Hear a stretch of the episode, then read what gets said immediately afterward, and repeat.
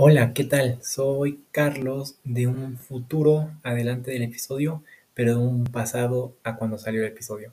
Este, nada más para decirles que hay un poco de problema con el audio y afuera están armando unas camas. Entonces, si se llega a escuchar muy fuerte o unos ruidos al fondo, fue por eso. Muchas gracias por escuchar.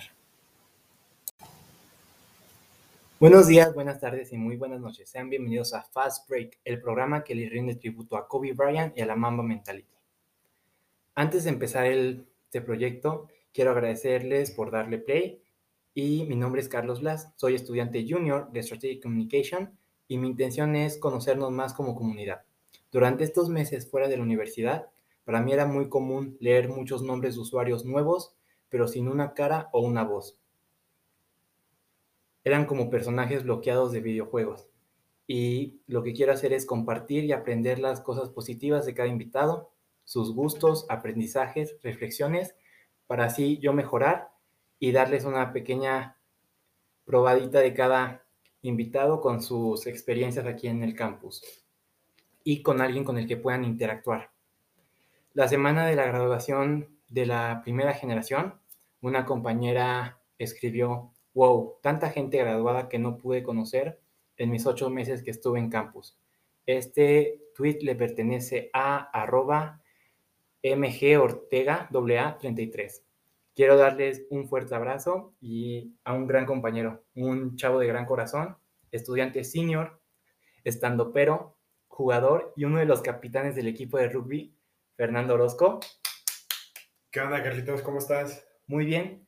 Para empezar, quería agradecerte que aceptaras esta invitación a inaugurar este proyecto que busca conectarnos más como Red Wolves. Y recuerda, es una entrevista bidireccional. Me puedes interrumpir en cualquier momento y si tienes alguna pregunta sobre mí, adelante. Para empezar ya bien la entrevista, quería decirte cómo se siente estar de vuelta en campus. La verdad que bien, estoy contento, estoy contento de, de todo, de ver a la gente, de estar volviendo a entrenar de empezar de nuevo. Estoy, estoy bastante a gusto y, estoy, este, quiero, quiero, me gusta ver hacia el futuro. Me gusta esperar y me gusta tener expectativas grandes. Así. Estamos igual, así estamos todos y creo que los que están ahorita regresando del sábado, domingo, estamos muy felices de volver a ver las caras y volver a, pues, interactuar tanto con tantas personas Sí, sobre todo cuando hay una dinámica de equipo involucrada, es este, ver de nuevo a tus compañeros de equipo, en mi caso el de rugby. Estoy muy emocionado esta semana que vi al mariachi este, y estoy esperando por ver a mis otros compañeros. Ya no falta nada. Este, conozco Orozco desde mi primer semestre en la universidad. Lo conocí jugando Mario Kart y luego me ayudó a quitarme media ceja. Eh, ha sido una de las personas más alegres con las que me he encontrado aquí en Querétaro y hemos coincidido en muchas clases. Y en una de ellas dices una pequeña plática que me parece muy importante, pero platicaremos de eso más adelante. Para empezar, ¿cuál es la historia de origen de Fernando Orozco? Pues mira, empezando desde lo primero, nací el 21 de noviembre de 1999. Fui prematuro, este, nací a los 7 meses, pesé 4 kilos y afortunadamente nací en México, pero también afortunadamente este, nací mi mamá, mi mamá, ella era de Guatemala y mi papá, él nació en Colombia, en Cali. Entonces, desde el principio siempre fue, la casa era un alboroto, pero en el buen sentido, ¿no? Empecé escuchando música, todo como con sabor, todo, todo, todo, absolutamente todo. Este, a mi mamá le encantaba el fútbol, le encantaba el fútbol y era muy fan del, del Real Madrid y en específico también del jugador eh, Ronaldinho le gustaba mucho y mi papá siempre, siempre, siempre le gustó el béisbol y él fue el que me inculcó el amor a ese deporte que toda la vida quise practicar, pero nunca, nunca pude, por alguna circunstancia u otra. Pero sí, él, él, fue el que me enseñó a jugar béisbol. Mis recuerdos, mi primer recuerdo de toda la vida es, y es en un partido de béisbol. De béisbol este, era los, no, no, los Red Sox contra los Astros en la Ciudad de México, fue el 2003. Sí, fue hace mucho. Y mm, desde ahí recuerdo que siempre he sido muy feliz, muy amado, muy, muy todo. Y afortunadamente tuve la fortuna de crecer en un hogar muy, muy bonito, la verdad. Qué padre, sí, se, se nota, o sea, como eres, eres una persona súper amigable y eso viene pues de casa. Sí. Este, pues eso, eso ya es una parte que abarcaste de otra pregunta que era, ¿qué deportes son los que más sigues? Sí. ¿Y a qué equipos les vas? Sí, pues mira, eh, cuando, era, cuando era más chico no era tanto de deportes, ¿no? Eh, me gustaba hacer artes marciales. Wow. Eh, cuando tenía como seis, no, mentira, como cinco años, me metí a clases de karate porque yo les decía que eran clases de Power Rangers. Y, o sea, más tarde lo retomé, era otro tipo de karate, ¿no? No era el mismo, pero sí hacía karate y alguna vez hice Krav Maga y también me gustaba el fútbol, pero no era nada bueno. Entonces, sí, como que, bueno, jugaba de repente ahí en la escuela, ya, o sea, con el, ni con balón, con una pelota, ¿no? Pero sí, de repente.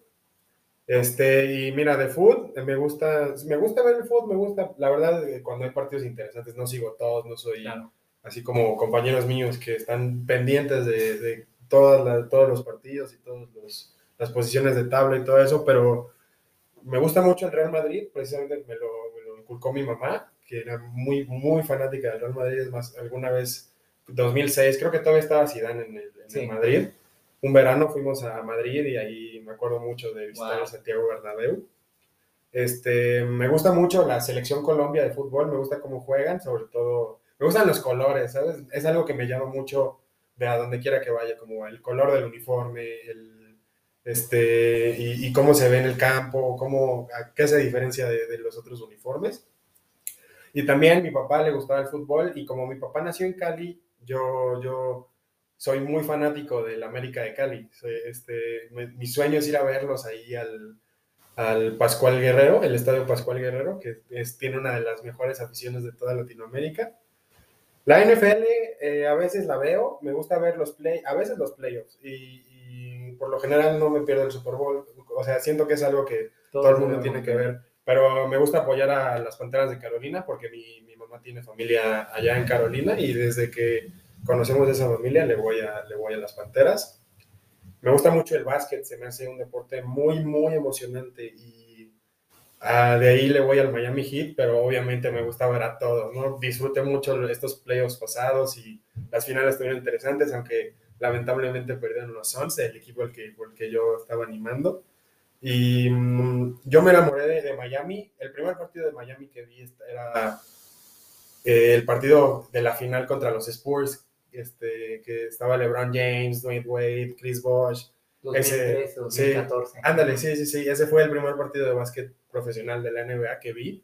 Me gusta, me gusta ver el rugby, este, selecciones, pues obviamente le voy a México y animo a México, pero a nivel top de, o sea, de los que juegan el Mundial, me gusta mucho Sudáfrica y le voy a, a Inglaterra. Inglaterra se me hace un equipazo y uno de mis ídolos está ahí. Sudáfrica son los Springboks, ¿no? Sí, son los Springboks. Sí, los Springboks. Sí, yo, pues eso, del básquet, ahorita en la pandemia fue que empecé a consumir muchísimo básquet, empezando con The Last Dance, creo sí. que... Oh, ese, me, me, encanta ese documental, es como que es perfecto para adentrarte en el básquet. Sí, si cualquier persona quisiera aprender un poco más sobre básquet, ese sería la, el inicio, o sea, el primer paso, porque pues tienes a jugadores leyendas de hace muchísimos años de cómo empezó la profesionalización del básquet con los compañeros de Michael Jordan y cómo fue su trayecto y su vida. Y sobre todo cómo ha evolucionado, ¿no? Porque Steve Kerr, que ahora es, es coach de, de, Golden State, este, pues el que de los mágicos campeonatos contra Cleveland, de esos cuatro años que fueron solo campeonatos de, de Cleveland contra Golden State. ya Él, es, él es el coach que lo llevó a la máxima gloria y armó el equipo increíble y él jugó con, con Michael Jordan. Sí, es como igual como una idea de que Steve Kerr solo tiraba triples y solo para eso estaba. Sí. Y entonces ahora es la liga de los triples, porque si no eres bueno en, esa, en ese aspecto del juego, ya no tienes cabida tanto como cualquier otro jugador. Sí, equipos que ya no, o sea, que no tiran triples o que no tienen buenos tiradores, este, se han quedado rezagados y ahora en el draft es eso lo que buscan, que, que tienen triples. Bueno, todas las posiciones ya saben, necesitan saber tirar triples. Saber tirar, o sea, sí, sí. Es así armarte tu propio espacio y brincar. Pero pues sí, estamos en igual. Los primeros playoffs que yo vi fue de lo- la burbuja, la burbuja 2020. Ese, esa estuvo buena, estuvo buena. La final me, me gustaba porque llegó el Miami Heat Sí, y bueno, no se desempeñaron tan chido, pero fue bueno verlos otra vez en la final. sí, yo, bueno, yo del básquet así, lo, lo primero que había escuchado pues era en 2010, a mí me gustaba mucho. España. Entonces, cuando quedaron campeones de la Eurocopa y luego del Mundial, ahí me encantó España y dije, ah, bueno, voy a seguir Sí. a más españoles. Y fue que conocí a Pau Gasol. Pau Gasol, un, un ídolo, un ídolo. Entonces, en las finales de 2010 fue así donde los Lakers para mí eran el equipo y porque iban a tener tantos campeonatos y los colores a mí me gustaban más. Y ahí fue donde conocí pues yo a Kobe Sí, sí. y luego fue el 2020 que pues desafortunadamente falleció. Sí, es- es- yo, yo lloré con eso, güey, con esa noticia, lloré. lloré. Yo no sabía, yo no sabía cómo reaccionar porque estaba comiendo y así de repente, ah, se murió. Y como iba con algunos chavos de fútbol, pues sí era como el wow. Sí, sí, o sea, fue, fue, un, o sea, fue un impacto muy grande porque todo el mundo, todo el mundo deportivo, este, o sea, le rindió homenaje a. Kobe Bryant en el, o sea, en el estadio de, de Barcelona, le rindieron homenaje. Fue algo, aparte muy choqueante porque estaba recién retirado. Exacto. Sí, estaba, est- estuvo fuerte. Bueno, yo la verdad sí lloré, lloré bastante. Lo que a mí me pareció interesante, pues igual fue cómo los Lakers usaron eso Para, Para, pues, impulsarse, sí. impulsarse, como dices, y pues terminarle ganando al Miami Heat, pero fue una muy buena serie. Jimmy, Jimmy Butler fue increíble, Sí. parecía Michael Jordan. Sí, la verdad que sí. Y sobre todo, o sea, eso que dices de impulsarlo, o sea, sobre, a LeBron lo motivó mucho. Y justo antes de morir, Kobe creo que publicó algo de LeBron que lo estaba felicitando porque lo había pasado en, en puntos totales de carrera. Sí. Sí. Entonces aquí ya entramos a la siguiente parte. Nos estamos adelantando un poco, pero no hay problema. Ese es el cotorreo. Sí. Disfruto mucho platicar contigo y ahorita te estoy conociendo mucho más y estoy muy feliz. Muchas Eh, gracias, Carlitos. Esta parte es, planteemos que hace 10 años te dicen que puedes imprimir un póster. Ok. Un póster que vas a poner en tu cuarto ahorita. Sí. ¿Quién se encuentra en este póster y por qué? Yo creo que el principal, el principal sería Michael Jackson. Me gustaba mucho Michael Jackson cuando era chiquito, eh, que no sabía usar nada, que, de que ni sabía que existía el Wi-Fi. Este, mis hermanos me pusieron, me, me pusieron la música en el, en mi iPod y les dije como de solamente quiero que me pongan Michael Jackson. Entonces eso me pasaba escuchando Michael Jackson y Michael Jackson también cuando, cuando se murió lloré bastante. Este, lloré como una semana. Wow. Sí, y yo creo que principalmente estaría él. Este, mm, pondría a quién más. A Dwayne Wade. Dwayne Wade es uno, es un- se me hace un deportista fantástico y un como hombre de negocios más impresionante todavía. Y un hombre de familia muy, como muy allegado a su familia y que las, este, o sea, lo acepta, acepta su familia como es y los impulsa a ser mejores, ¿sabes? Dorian Wade es la leyenda. Fue un jugador del Miami Heat del draft del 2003, si no me equivoco. 2003, sí, con LeBron, con Carmelo, con Ahí me faltó uno. Mm, El de Detroit, pero Ajá, eh, es LeBron, el segundo que él flopeó. Bosh. eh, Bosch, Carmelo y, y Wade. Sí. Sí, eso, sí. Ok, ya a mí me, igual me encantaba Michael Jackson. Sí, Y recuerdo una vez en primaria que me disfracé de él, así con el guante Sí. blanco. Y pues era una primaria así, donde el patio era jardín y había tierra, y pues era Halloween. Entonces sí. todos los niños jugando, recuerdo me caí y mi guante se manchó y dije, ¡No! Sí, yo, Me- yo también me, me llegué a disfrazar de él. Recuerdo que ese, esa, ese Halloween lo pasamos con... Se iba a casar mi tía, entonces tuvimos que ir a Colombia a pasarlo. No pude pedir Halloween como tal, pero pues sí, obvio, me llevé mi disfraz. Sí. Ok, y la siguiente parte de esta pregunta es, ahora mismo, ¿quién es tu motor? ¿Quién es tu inspiración? ¿Quién te ayuda como a salir adelante cuando dices, no me siento tan bien? Ok, pues este, principalmente, y esto lo, lo dije cuando entré a rugby, este, el coach nos agarró y nos preguntó cómo, nos dijo, este, digan su nombre este, digan, y digan por qué están aquí. Y yo dije, por mi mamá, mi mamá falleció cuando yo tenía 17 años, entonces este, eso me gusta utilizarlo para impulsarme más, o sea, me la tatué y cada que entro a jugar a la cancha beso el tatuaje de mi mamá. Y mm, sí, la pondría ella, porque es, es mi, mi, motivación principal, pues mi abuelita también. Y mi papá, quiero ser, bueno, mi tío siempre me dijo, como, estás para, eh, me decía, como eh, Isaac, creo que Isaac Newton dijo esa, esa frase, eh, estás parado sobre los hombros de un gigante, entonces tú tienes que ser un gigante para que se paren encima de hombros.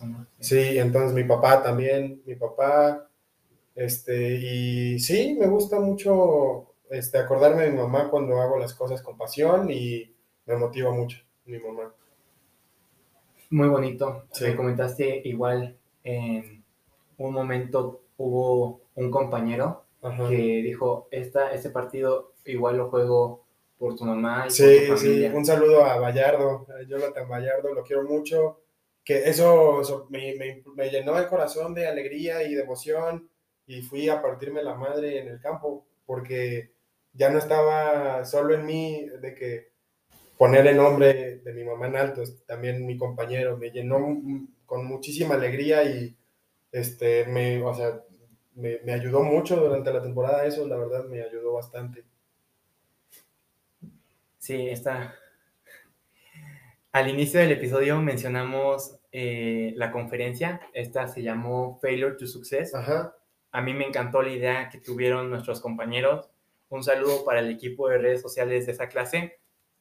Este, era una nueva forma de presentarnos a otras caras de la universidad y sus historias previas a llegar aquí al campus o al semestre.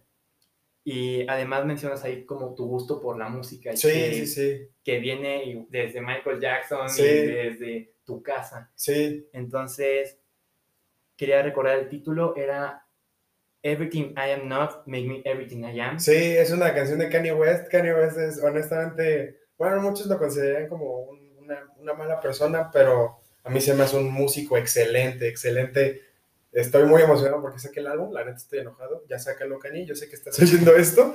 Este, un saludo allá a la Kim. Este, sí, estoy muy emocionado y es una canción de, de mi álbum favorito de Kanye West. Graduation. Graduation, sí. que, este, y pues sí, la canción dice eso, como lo que no soy me hizo lo que soy ahora, ¿sabes? Entonces, y, y ese título lo pensé porque dije, este, o sea, me gusta tomar de ejemplo a Kanye West porque se me hace un... un es, es, un lo mío, es, o sea, porque siempre me meto mucho a estas ondas como del hip hop. cuando me gusta un tema y me interesa, este, siempre empiezo este, por, o sea, por desde atrás, ¿sabes? Ajá, me gusta ver la historia, me gusta meterme, me gusta escuchar. Entonces, él se me hace uno de los mayores exponentes del hip hop en, en esta época. Y el, hip hop es algo que le agarré mucho cariño desde, eh, desde sexto de primaria, primero de secundaria, me empezó a gustar mucho el hip hop y ahora no lo suelto, no lo suelto. Siento que es algo mío que también puedo compartir con mucha gente y me gusta cuando esa gente me, me platica de vuelta acerca de sus experiencias del hip hop, de cómo se encontraron con el hip hop, cómo los ayudó o X o Y, pero este, se me hizo algo, o sea, como una el título se me hizo muy interesante para la plática. Sí, aparte lo que mencionas del hip hop, que es como mucho de hermandad, especialmente en Estados Unidos, en, ¿cómo se dice? En Nueva York. Sí. Eh, donde es casi casi la cuna del hip hop. Sí. Y es algo bastante bonito. Por ejemplo, hay todas estas variantes que hay del hip hop, como el freestyle, el break dance, eh, los maestros de ceremonia. Es muy padre, pero igual yendo más con la plática, quería que compartieras un poco acerca de ello. ¿Del hip hop? No, de la plática. Ah, ok, sí, pues este, en la plática justamente toco esta parte de, este, de cómo es, la muerte de mi mamá este, me ayudó a, a o sea, impulsarme a mí mismo en el deporte y en la escuela y, llegar hasta donde estaba ahora, que estaba haciendo un regular en, en el en el campo de rugby y me gustaba jugar y, me, partía el alma ahí dentro y me gustaba ver a, mis compañeros también partirse el alma porque el rugby es un deporte de equipo, no hay individualismos ahí. Entonces, yo sabía que si yo daba mi mejor, entonces por consecuente mis compañeros también iban a dar lo mejor que tenían ellos para poder ganar el partido. Y en la plática toco acerca de un partido muy importante que tuvimos contra nuestro rival más grande, este, que a la final perdimos, pero este, fue el primer partido que jugué completo y este, me, me, me, me, llené, me llené como de como un sentimiento muy bonito de egoísmo, ¿sabes? De que yo hice esto y puedo con más y me voy a entrenar más y voy a hacer esto, esto y esto. Y eso llevó a que fuera, a que por primera vez en mi vida jugara en la modalidad de rugby, de rugby sevens, que nunca antes la había jugado y el primer partido, este, Vallardo, un saludo otra vez, este, me, me dijo como vas a ser capitán, no sé qué, y, como que me, me simbró en la realidad, ¿no? Como de, esto va en serio, no es, no es de broma. Ya, como esa llamita que hay, por ejemplo, igual, una vez, yo no me considero un, un capitán, estoy como un segundo al mando, y así recuerdo que una vez me tocó a el capitán no llegó y me dieron el gafete a mí, entonces me sentía, te sientes con un poder más. Sí, sí, sí, y, o sea, sobre, a mí me tocó que, o sea, me tocó salir porque era un fogueo, este, no, o sea, que no, no estábamos jugando como una competencia para pasar a algún lugar, ¿sabes? Estábamos jugando un fogueo y salí y pues yo seguía teniendo esa chispa de ayudar a mis amigos y estaba siguiendo las jugadas de a pie, o sea, fuera de la cancha y estaba apoyando el, el scrum desde afuera, y les, les, decía lo que hacían bien y todo. Y también el, el rugby tiene esa particularidad de que el capitán, o sea, es el único que le puede hablar al árbitro.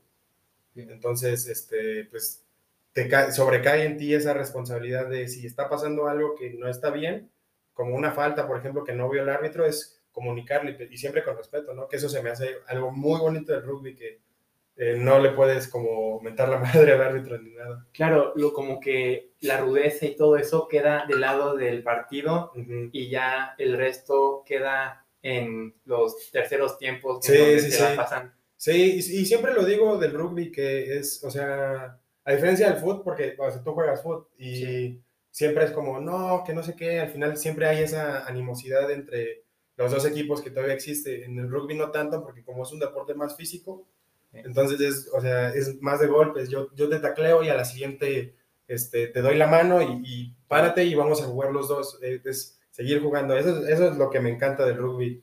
Y pues sí, es eso y, también, ¿sabes? no sé, me gusta, me gusta mucho por eso. Hay una, una frase que dice, este, el rugby, el fútbol es un deporte para caballeros que juegan bestias el rugby es un deporte de bestias que juegan caballeros. Sí, y es muy cierto, o sea, después los ánimos, en cualquier momento, sí. en un tiro de esquina te topas con uno y te dice, hey, no vales para, nada, o cosas peores, vaya. Ah, sí. Pero así, una barrida y dices, nada, el balón sigue allá, y tú te, no, tú te quedas con la cabeza, el, oh, me la quitaron, ya no voy a poder, tengo que correr detrás de ella de nuevo, y para que te llegue un balón es más complicado y sí, o sea, esa frase me gusta igual, porque es la verdad, o sea, yo rugby no lo conocía tanto y ahorita que llegué al campus y pude, pues, convivir con ustedes y varios otros jugadores, entonces sí era como, al final los ves tan grandes, pero tienen así como... Un corazonzote. Un corazonzote, exacto, y más así entre ustedes que parecen una familia entera. Sí, y a mí me pasó, yo no conocía a nadie y era había entrenado rugby, pero nunca había jugado. Y cuando llegué aquí a entrenar el primer día, este, Pantoja, un amigo mío, llegó y me dijo como, no, hola, ¿cómo estás? Este, yo soy Pantoja, ¿tú cómo te llamas? Y ya le dije mi nombre y me sentí como incluido en ese momento, ¿sabes? Y, me hallé enseguida. Eso, o sea, yo eh, eso se lo atribuyo mucho a que me gusta el deporte como me gusta hoy, como lo amo, ¿sabes? Porque ese, ese compañerismo y ese vamos a hacer las cosas juntos y todos jalan para un lado y, y, si hay que retroceder, todos retroceden. Sí, un saludo a Pantoja. Este, un beso. Un beso. Eh, y es algo igual que ahorita me está pasando la primera semana. Muchos freshmans y, y sophomores te saludan y dices, somos parte todos juntos de esta universidad y hay que hacer lo mejor posible para mejorar Sí, entre sí, sí. nosotros y como dices, jalar todos juntos Ajá. para ayudarnos en cualquier cosita, desde, no sé, jugar un deporte o in- invitarte a comer. Creo que es algo de lo que más me gusta hacer, invitar a la gente a comer, porque así los conoces un poco más Sí, y ya no están tan alejados. O sea, cuando vean una mesa de uno o dices, a este güey lo conozco, él va Ujú. en mi clase, siéntate con él. Claro, con las restricciones Sí. que hay ahorita, pero vaya, es lo que hay. sí. Y pues hablando de esto de las restricciones, el COVID, el que fue para ti. COVID. El COVID pegó duro, la neta. Este, sobre todo hablando en general del equipo, bueno, de, el equipo de rugby, como para todos los representativos de Arkansas, nos pegó duro. Y la verdad que mm, pintábamos muy bien porque íbamos a ser host del Nacional de Rugby Sevens de Conadey. Y la verdad teníamos un equipo muy bueno. Tenemos todavía un equipo muy bueno, pero como que sí nos, nos, nos pegó, nos dio, nos dio en, en donde no queríamos. Y, pero siento que eso ahorita sirve como de motivación, ¿sabes? No pudimos hacer esto, pero vamos a, a, a llegar con más hambre la siguiente vez que entremos al campo y a ganar, porque, o sea, inevitablemente todos quieren ganar en el campo, pero este, una cosa es quererlo y otra cosa es hacerlo. Siento que ese hambre como que al mismo tiempo nos alimenta Ya. de, de querer como más victoria y, así, ¿sabes? Sí, recuerdo los días previos pues a la cuarentena y solo pasaba por mi mente el te veo el, pu- después del Sí. puente y creo que tú y yo pudimos pues presenciar los últimos partidos pasar desde la línea, entonces era como un sentimiento de me Sí, gustaría sí, sí. estar ahí adentro. Sí, justamente yo me lastimé y tenía, creo que una contractura en, Sí. en el glúteo. Y sí, sí daba, o sea, sí quería, yo quiero estar adentro, yo quiero seguir y ser mejor y todo eso, sí. ¿Qué pasaba por tu cabeza esos juegos relámpagos que hubo? Era, este, la verdad fue dar lo mejor de mí y como este, el coach nos decía, tienes que entrar con todo y es a correr. La verdad, este, dentro del partido se me blanquea mucho la mente, es, es como, es, eh, lo veo yo como si fuera un trabajo, entonces tengo que hacer mi trabajo para que mm, el otro no haga De más. Ajá, sí, para, para, para jalar todos parejo, somos un equipo, entonces tenemos que jalar todos parejo. Muy bien. ¿Qué cambio crees que tuviste o del que no eres consciente? Que te hayan dicho, oye, has cambiado en esto, te ves más así. Pues este, mi físico sí, sí cambió un poco, la verdad, este, me ayudó mucho el rugby. Este, este, estaba muy gordo antes. Eh, todavía estoy un poquito gordo, ¿no? Pero este, sí, me ayudó mucho eso y, me ayudó a sentirme bien conmigo mismo de, en el lugar que estaba parado. Y también este, yo les preguntaba a mis compañeros de equipo como de, oye, ¿qué hago bien? ¿Sabes? ¿Y qué hago mal? Y me decían como de, pues la verdad es que nos, nos unes a todos y, y, o sea, me, me, me, me gusta, me gustó escuchar esas palabras porque digo, este, hay personas que tienen la capacidad y no lo hacen y hay personas Sí. que no, no tienen la capacidad y a mí, yo siempre he sido, bueno, no siempre, pero últimamente sí como que me he desenvolvido más con las personas y he tenido como más amigos y pues este, eso, eso, ¿sabes? Como hacer amigos que, amistades que duran toda la vida, ¿sabes? Claro. Porque siento yo que las amistades del deporte son este, las, las más longevas y, y las más puras. Sí, claro, son esas amistades en las que dices, vas a terminar recordando un momento de un partido, algún chiste, Sí, alguna sí, sí. carcajada, o hasta los viajes en camión, así el... Me acuerdo mucho de cuando jugamos el Nacional de, de 15, que eran, o sea, eran partidos pequeños, que ese, ese, ese quedamos en, en tercer lugar nacional. Y mm, me acuerdo mucho que estábamos cantando la de Stand By Me de Benny King, este, en un break que teníamos. Y ahí de verdad sentí que todos éramos una familia, todos, todos, todos.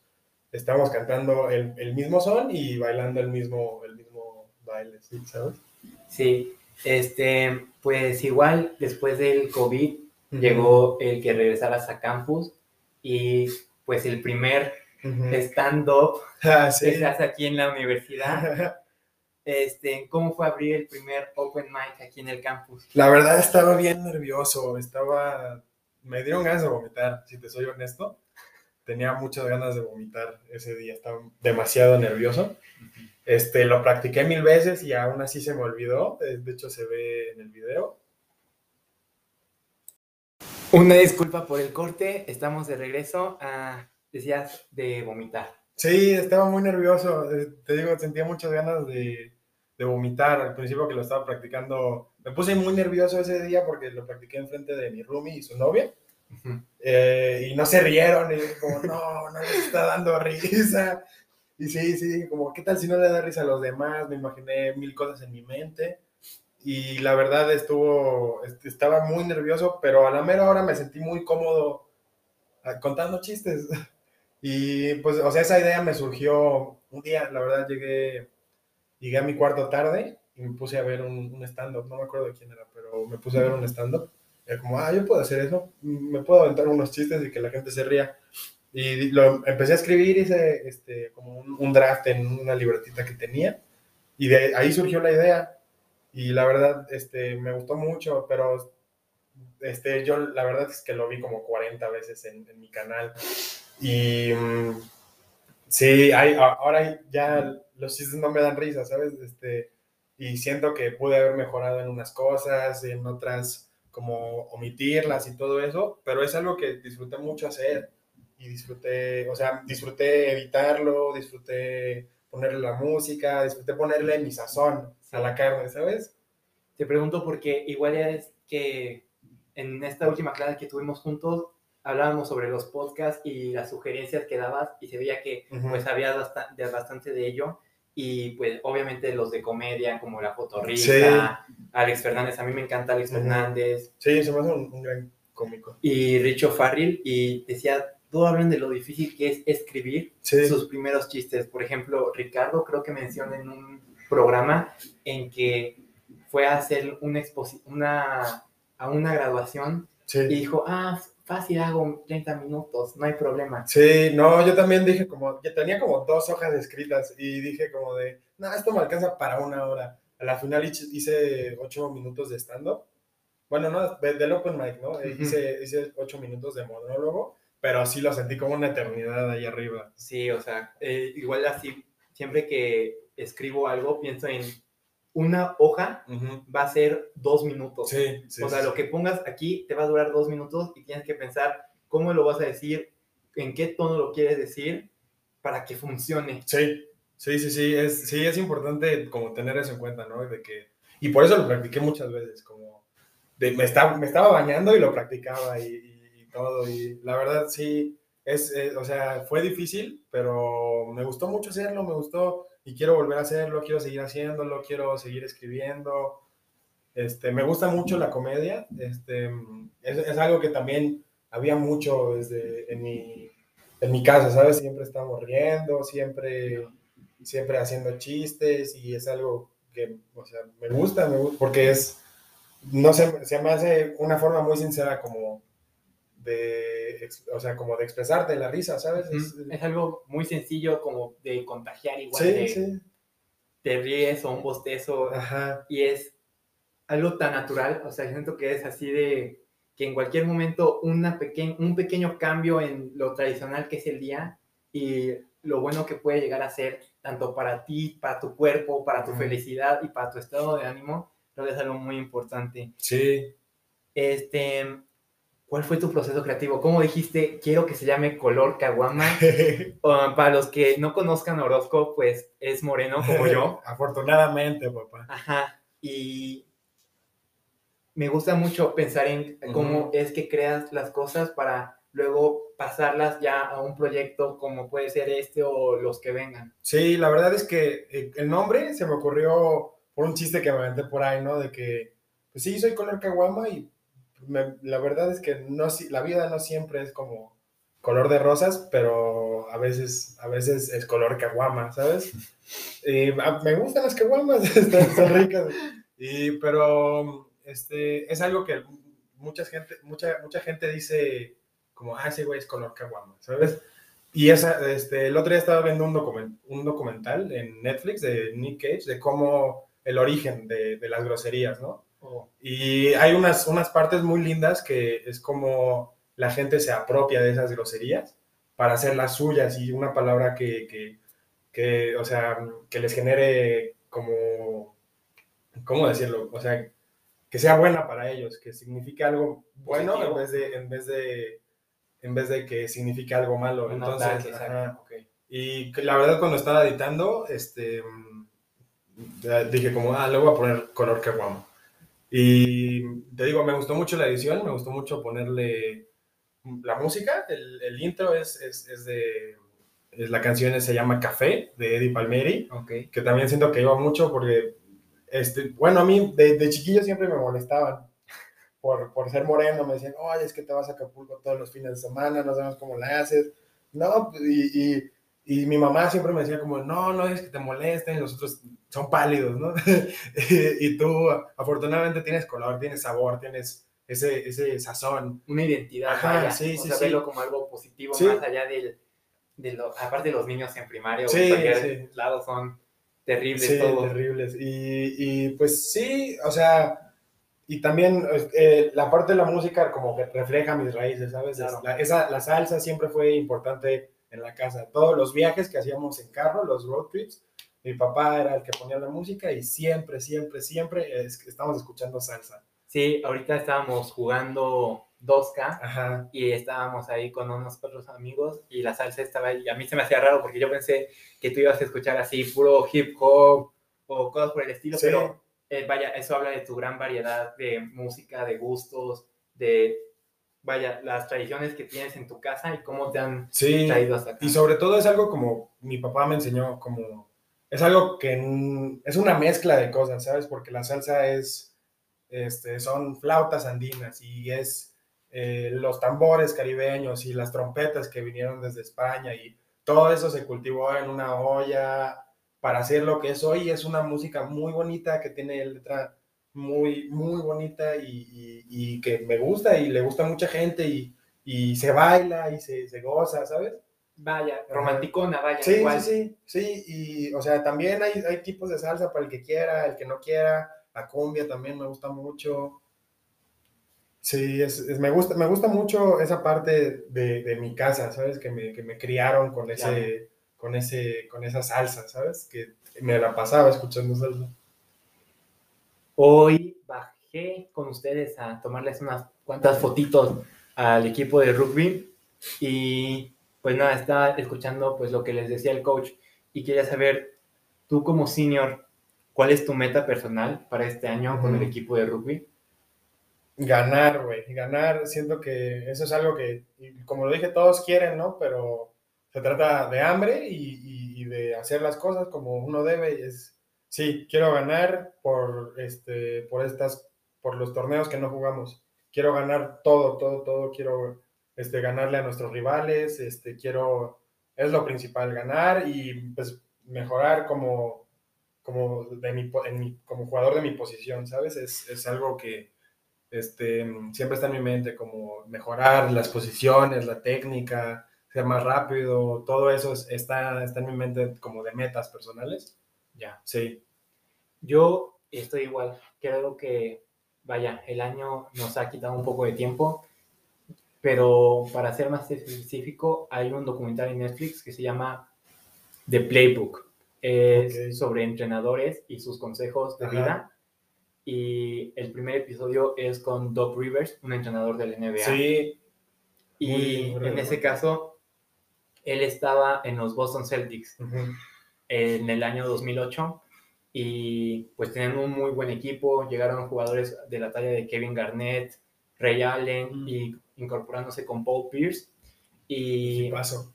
Sí, sin duda. Y hay una parte en donde dice, ellos ya tienen los 16 títulos de los Boston Celtics y están ahí en, en el estadio. Los únicos banderines que hay en ese estadio son playeras retiradas y los títulos mundiales de básquetbol. Entonces, ¿qué puedo hacer yo para motivarlos a ellos? Entonces menciona de que había un espacio solo en la zona de entrenamiento y dijo, ok, voy a poner algo ahí. Y agarrando de ejemplo como las llamas eternas de las Olimpiadas o del monumento a JFK, que nunca se apaga esa llama, él quería poner algo así, pero pues obviamente no podía poner un fuego. Ajá, Entonces pone una lámpara que está apuntando hacia nada. ok. Entonces les dice, ¿notaron algo distinto hoy? Y uno contesta, sí, ahí hay una luz que pues no está apuntando a nada. Y dicen, esa luz está, va a reflejar lo, por lo que estamos trabajando hoy, Sí, que es el siguiente campeonato. sí, sí, sí. Entonces, esa foto la subí hace poco a mis historias de Instagram. Es una foto para mí muy significativa porque es lo que quiero hacer y es lo que, a lo que yo estoy viendo. Llenar un espacio vacío, ¿no? Llenar un Sí. espacio vacío y esa es la llama que me está moviendo, es el entrenar y el hacer todas las cosas por un logro que está ahí Sí. y se va a quedar ahí. Y si se queda en el gimnasio o si se queda en cualquier lado aquí en el, en el campus o en la uni, quiero que esa sea una forma de venir y recordar que yo estuve ahí con la gente que estuvo aquí conmigo, con los que se fueron o con los que van llegando. Sí, sí, sí, siento, y siento que es como algo por lo que todos los deportistas hacen deporte, ¿no? Para este, dejar su nombre, su huella, su marca, pues. Vaya, un legado, Sí, digamos. sí, sí. Este, antes de cerrar, quería dar un momento para alguien que inspiró este proyecto. Dirán, ay, no lo va a escuchar. Pues no, Ujú. pues falleció. Este es Kobe Bryant, como mencionamos aquí, pues su muerte. Y hoy nos acompaña pues una playerita que para mí significa mucho, porque pues con esto, el tiempo que estuve solo aquí en campus, que no tenía tantas personas acá, fue como el aprender a, con- a conocerme a mí Ujú. y qué es lo que quiero. Entonces sí. fue como leer, escuchar entrevistas de él y ves como su visión que tenía de la vida de trabajar día a día, la plenitud mental que tienes que tener para jugar, para estar con tu familia, para ser mejor hermano o cualquier cosa, Ujú. es algo que a mí me inspiró porque es así como, tal vez no soy bueno hablando, entonces estoy practicando para hacerlo, Sí. tal vez no soy bueno escribiendo, estoy escribiendo un guion para hacer esto, tal vez no soy bueno para taclear Ujú. y te quedas entrenando tacles, tacles, tacles, Sí. tacles. Y pues es algo que me gusta mucho y me gustaría pensar que con este pequeño podcast estemos inspirando a alguien de campus o a alguien que está por un momento en el que no se sienta tan cómodo. Y algo que podría decir es que Kobe y la Mama Mentality para mí se volvió como un mantra en Sí, decir, sí, un- simplemente es dar un paso adelante y en cualquier momento, cuando te des cuenta y levantes tu vista, vas a estar en la cima de la montaña más alta. Sí, relacionado con eso, mi papá siempre, siempre me ha dicho dos cosas. Me dice, no puedo, no existe. Sí. Y me dice una frase que mi abuelo le decía a él, eh, que es este, con el escudo o sobre él. Que, o sea, eso viene de... A mí, bueno, me gusta mucho la historia y viene de este, los espartanos, que si no, si, no, si no llegaban con el escudo en alto, pues venían sobre él, pues muertos, ¿no? Sí. Era dar todo para la gloria, a final de cuentas. Entonces, eso, eso se me hace como que va mucho de, de la mano con la Mamba Mentality, es Sí. el no puedo, no existe, y con el escudo o sobre él. Y vaya, una disculpa.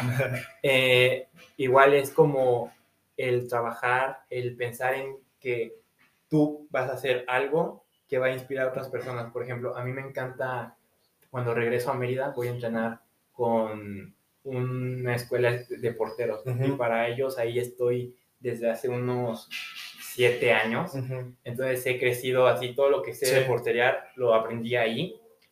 Y hay chavitos que están desde los 5 y ahorita ya Ajá. tienen 10. Ajá. Y entonces ya a los 10 años te ven y dicen, Carlos ha estado aquí desde que empezó Sí, y puedes verlo cómo se está yendo a jugar a otro lado, cómo Ujú. está en otro lugar y es algo muy bonito Ujú. porque luego una vez se te acercan y te preguntan, ¿me puedo tomar una foto contigo? Y yo, no soy Sí. nada, o sea, yo en mi cabeza pienso, no soy nada, tengo tantas cosas dándome vueltas y me estás pidiendo una foto porque te inspiro. Sí, eso es increíble. La verdad, este, yo también soy mucho de esa idea.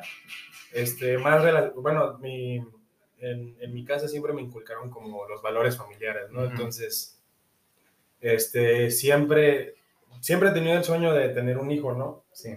Y yo el día de mañana quiero contarle historias a mi hijo como mi papá me contaba a mí que este, no, que mi papá trabajó mucho y decía, no, yo en el Amazonas hice tal y tal cosa y después estuve en Venezuela, en Ecuador, fui a trabajar a Argentina, llegué a México, me fui a Guatemala, estaba hasta el cuello de agua de pantano y trabajando, tirando cables.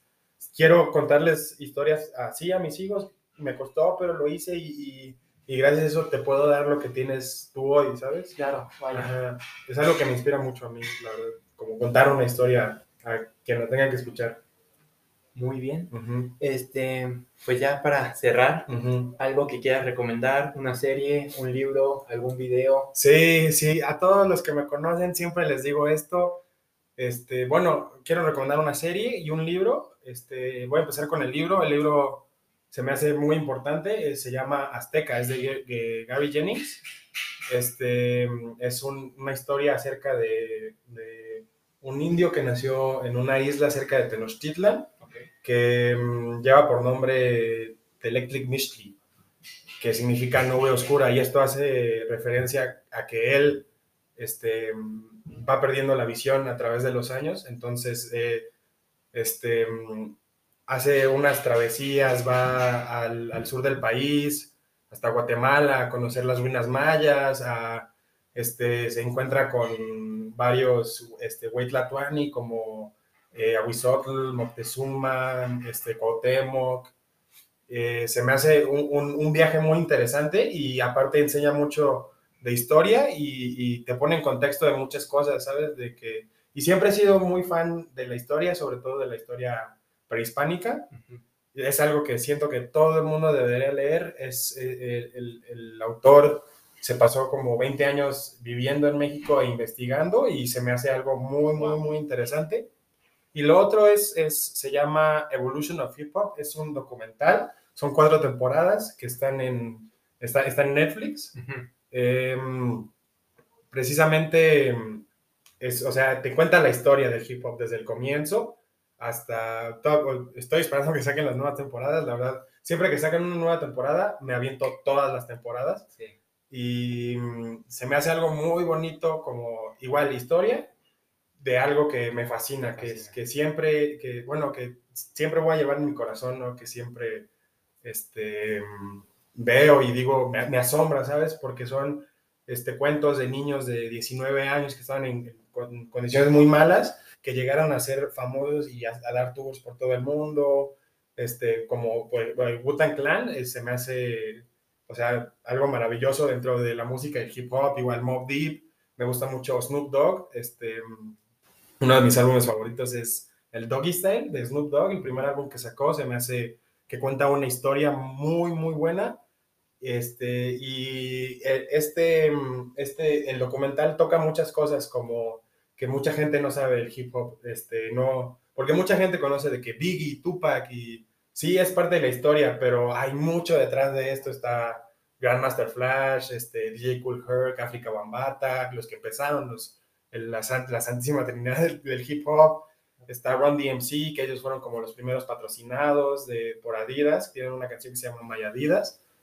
Este, y, está los, el último episodio de la temporada 4, tocan eh, cómo Kanye pasó a ser un productor de Jay-Z hacer este, hacer este, como el rapero nuevo que, no, que simbró cosas en el hip hop que no, que no, que nadie nunca había visto. Y también hablan de Pharrell Williams que se me hace un productor excelente y hablan de Outkast que es una banda que siento que todo el mundo debería conocer. Está muy bonito, la verdad lo recomiendo mucho y es, es, es algo que este, me llena a mí de alegría cada vez que lo veo y me llena de emoción y cada vez que lo veo encuentro cosas nuevas este, y, saco canciones y me adentro más y más y más al mundo del hip hop, que es algo que me encanta, sí. Este, yo quiero invitarlos a ver dos películas, como decíamos, el momento como de trabajar tanto por una cosa al punto de obsesionarse. A mí me encantaron estas dos, es Whiplash y The Dark Swan, que rodean el tema claro, de las obsesiones con el performance de la música o el baile, el arte y cómo, pues igual, cualquier deporte o cualquier cosa que te guste, lo tratas como un arte porque es la pasión. Sí, y muchas veces son como, como comparadas esas dos películas que tienen un punto de vista similar acerca de la perfección. Y las dos son excelentes. A mí me gustó más Whiplash, pero las dos son muy, muy buenas. Muchísimas gracias, Orozco, por compartir este momento de espacio y tiempo conmigo. No, gracias a ti, Carlitos. Me, me Eh. encantó estar aquí. Ay, ah, gracias a ustedes por estar aquí escuchando. Y pues nada, a Orozco lo van a encontrar en el campus y les voy a dejar su- sus arrobas de Twitter y de De Instagram. Insta, sí. Twitter casi no lo uso tanto, pero de vez en cuando me gusta ahí tirar como una opinión musical. este, y de los Grammys, tengo los tweets de los Grammys que como que exponen ahí una historia medio turbia, Ok. que están chidos. Este, pues sí, en mi Instagram y en Facebook comparto unos momazos. Ok. Este, para terminar, quiero agradecer a todos los miembros pues, de esta comunidad, como son compañeros de clase que ya van a empezar, los de food y otros deportes, entrenadores, maestros y administrativos, y a todas las personas que hacen funcionar esta universidad, que han hecho lo posible y más allá para que no nos paremos. Y quiero darles las gracias en especial a un profesor muy atento, amable y comprometido con el desarrollo de los estudiantes. Gracias a Roberto G. Te extrañamos, estamos juntos en esto y eso es lo que me, hace- me hace feliz y me tranquiliza. Ah, como diría, en paz descanse, como diría, ¿cómo se llamaba? El show de Murray. No, no era el show de Murray. El- la película esa de la vida. Dice, en caso de que no los vea, Ah, ya, ya, ya. Este, la de. ¿Cómo se llama? La de este. El que era el Grinch. Bueno, como diría Jim Carrey, en caso en que no los vea, buenos días, buenas tardes y muy buenas noches. Hasta luego. Quedó cabrón. Está muy chido, muy, muy chido. Gracias.